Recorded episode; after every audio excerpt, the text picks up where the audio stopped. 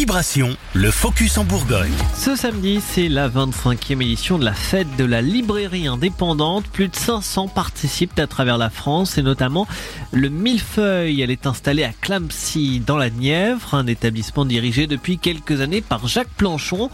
Pour lui, participer à la fête des libraires est une évidence. Pour nous, c'est assez logique. C'est euh, on se sent pleinement euh, libraire indépendant, quoi, au, sens où euh, on fait des choix de A à Z sur les, achats des livres qu'on présente à nos clients, et, euh, et donc on a vraiment un, comment dirais-je le souci de ça, le, souci de d'avoir une offre diversifiée, actualisée. Euh, on, défend aussi certains livres, on travaille avec, des petits éditeurs. Tout ça, c'est la marque des, libraires et, on y est attaché. Euh, voilà, donc je dirais qu'il y a un peu plus de 500 libraires, je crois, qui participent à cette manifestation. Et, euh, et donc, c'est une. Quand on regarde la carte des, des libraires participants, euh, elle est euh, quasi uniforme sur tout le territoire national.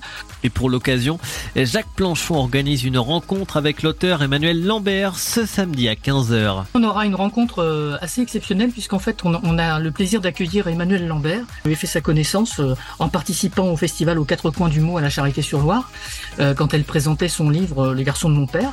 Et puis on avait discuté, elle nous avait dit qu'elle allait sortir un livre euh, de, photos sur Colette. Et donc on l'avait invitée à venir. Malheureusement, euh, ça devait se faire en décembre, elle était malade. Et on a donc euh, reporté et on s'est tombé pile au moment de la, la, fête des libraires. Et pour nous, ça pouvait pas tomber mieux.